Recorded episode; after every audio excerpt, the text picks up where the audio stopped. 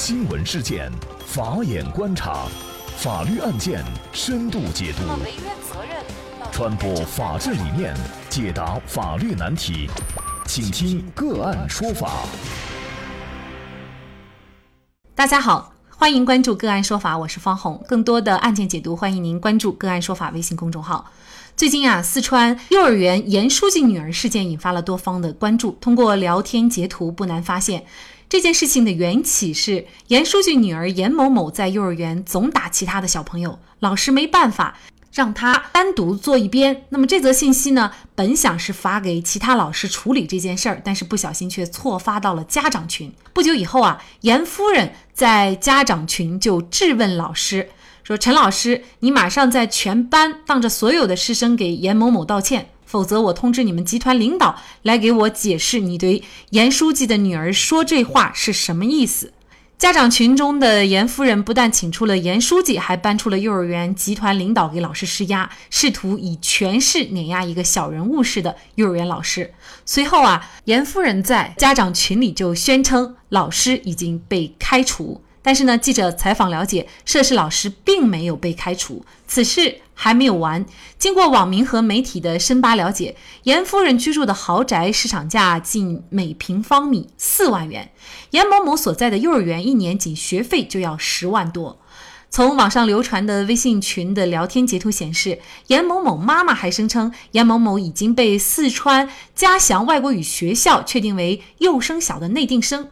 那么，这个外国语学校呢，是当地一所优质学校。对此啊，嘉祥外国语学校已经发布声明称，此言论严重不实。那么五月十二号，网上出现了一封严书记写给四川省委组织部的情况说明。由此呢，我们就得知严书记是四川广安市委副书记严春风。那么他的情况说明里表示啊，因为李某出轨，那么这个李某呢，就是指着孩子的妈，也就是他的前妻，自己呢已和李某离婚五年，孩子是归李某带。因此呢，严春风本人对。一切问题都不知情，该说明呢是没有被媒体证实的，也没有被严春风本人否认。那么这两页纸的情况说明一开始是得到了网友们的赞赏，大家觉得严春风的解释比较详实，而且应该是没有拿妻子出轨这件事儿开玩笑。但是五月十三号又一组来自家长群的截图让事情出现了反转。截图当中啊，有家长就质疑说严书记毫不知情的说法。那么这位家长说呀，严副书记上周还来班上给孩子们讲过课，平时呢偶尔还来接送孩子。更有家长直指严春风涉嫌欺骗组织，因为他们还有三岁多的小儿子。证据是他上周呢才看过严书记的全家福，而三岁小儿子长得一看就是书记的儿子。那既然离婚五年，何来三岁的儿子呢？更有网友搜索发现，一家叫做四川中安建筑工程有限公司的企业股东名单当中，既有疑似副书记前妻名字的李某，又有一个叫严春清的男子，两人共计持股是百分之五十。此外啊，李某名下还有四家公司。那么，四川省纪委宣传中心主任苑坚接受央视记者采访时候说呀，四川省纪委监委已经及时的介入调查了。那么舆论持续发酵，关注焦点已经从特权的问题转向了廉政的问题。严书记正常的公务员工资是否能够承担得起贵族幼儿园的学费？还有四万一平方米的豪宅。那么，如果查明严书记是利用前妻等人的名义持股公司股份，那么严书记是否又涉嫌？贪污受贿呢？就这相关一系列的法律问题，今天呢，我们就邀请盈科全国优秀刑辩律师、北京盈科律师事务所刑事部副主任彭坤律师和我们一起来聊一下。彭律师您好，啊，你好，感谢彭律师。那么应该说呀，按照正常的这个公务员的工资啊，严书记他的这个工资呢是不能够。承担得起贵族幼儿园的学费和四万一平方米的豪宅的。那么，如果查明严书记是利用前妻等人的名义持股公司股份，那么严书记他是否会涉嫌贪污受贿呢？首先，我说明一点，法律上是不允许假设的，要看证据。嗯，未经法庭审判，任何人都是无辜的，也是无罪的。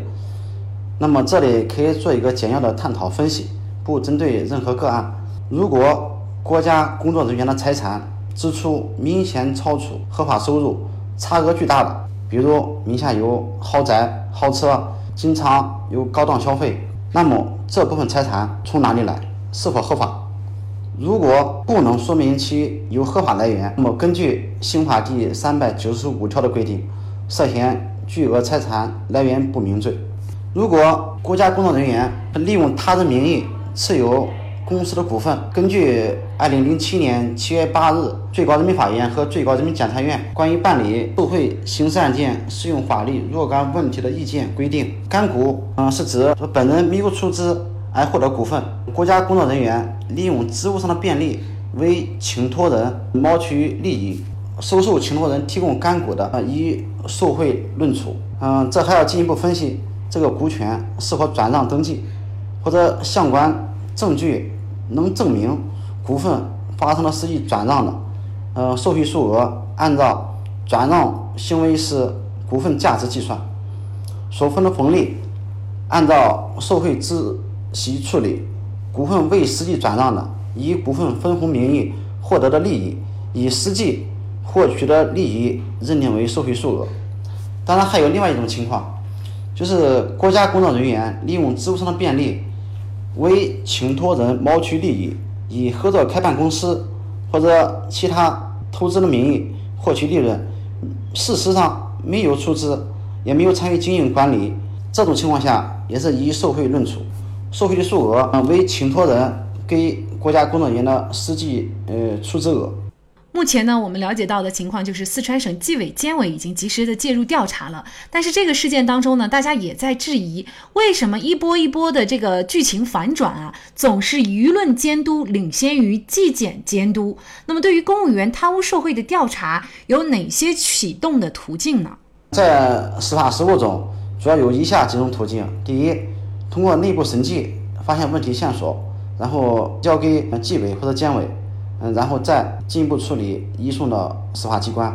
第二，通过举报，这种举报的形式由单位内部人举报，也由这外部的普通公民举报，然后监察委、纪委立案。第三，通过工作中发现，嗯，纪委和监察委在正常的工作中，哎，发现某人有犯罪线索，来进行立案侦查。调查，第四是纪委通过嗯监督发现，然后移送到司法机关处理。第五，通过这个上下游犯罪其他案件，哎牵连出哎某一个国家工作人员有违法犯罪的行为和线索，然后进行嗯立案调查。第六种情况是有些当事人认为自己有问题，自动到案去自首。第七种情况，就像我们这个案件，通过社会舆论监督。影响比较大，然后当地的纪委、嗯监察委介入调查等这个以上几种形式。可能呢，大家也在质疑，就是这个纪委监委的这个调查呀，比如说他能否做到依法、公平、公正？那么他们的这个工作也有相应的机关进行一个监督呢？目前监察法的规定是监察委对他自身的工作人员行为。进行内部监督，在实务中这也是一一个非常有效的方式。那么也有很多人提出问题：你监察委监察之际会不会存在问题？那么这个问题还需要进一步的探讨，进行研究。那么这个事情当中啊，还有一个就是大家广泛关注的教育权的问题，教育资源是否能够公平分配的问题啊。那么在实际生活当中啊，可能大家也觉得就是优质学校为权为贵开绿灯的情况呢，也是时有发生。那么这种情况一旦发生的话，涉事双方，比如说学校以及孩子的家长，这双方是否都涉嫌违法甚至是犯罪呢？这要看具体情况。假如校方。他有自主招生的权利，在规则范围之内自主决定我招谁和不招谁，那么这是学校的教育管理权，嗯，不违法。假如在招生的过程中存在暗箱操作、违规操作，并伴有权钱交易，这就侵犯了职务行为的廉洁性，涉嫌行贿或者受贿，收钱的一方、送钱的一方都构成犯罪，因为行贿和受贿。这是对合法。应该说，这个严书记女儿事件呢，也是最近一个星期哈，这舆论关注的最热的一个焦点话题。那么您怎么看这个事件呢？嗯，这个事件造成了很大的社会影响，关键是要切实的把权力关进制度的笼子里，对权力进行有效的监督和制约。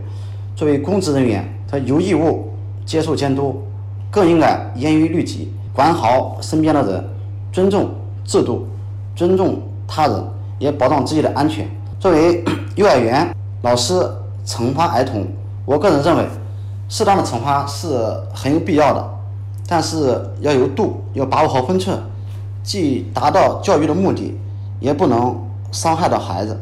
不能一刀切，就是严禁老师一切惩罚行为。如果这样下去，将严重影响到老师的工作积极性。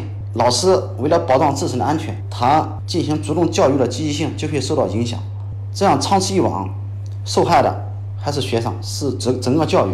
其实对老师本身的损害是非常小的。确实，对于一个经常打同学的孩子啊，如果不进行适当的去引导、去教育的话，那么他长大了以后，最终受伤害的肯定是他自己。所以呢，其实作为孩子的家长也应该正视老师教育孩子的这一方面的问题哈。那另外一点呢，就是我们会看到目前的这个网络舆情的监督呢，有的时候对于官员的这种行事作风啊，就像一把利剑，不用相关的权力机关，包括纪委监委的介入调查，那么网民就可以把。这名官员，他无论是涉及到生活作风方面，还是私人财产方面，都可以了解的一清二楚。我觉得官员在这件事情当中也应该吸取教训，就是清廉为民。那么这样呢，才不会发生类似的事件。好，那么在这里呢，也再一次感谢盈科优秀刑辩律师、北京盈科律师事务所刑事部副主任彭坤律师。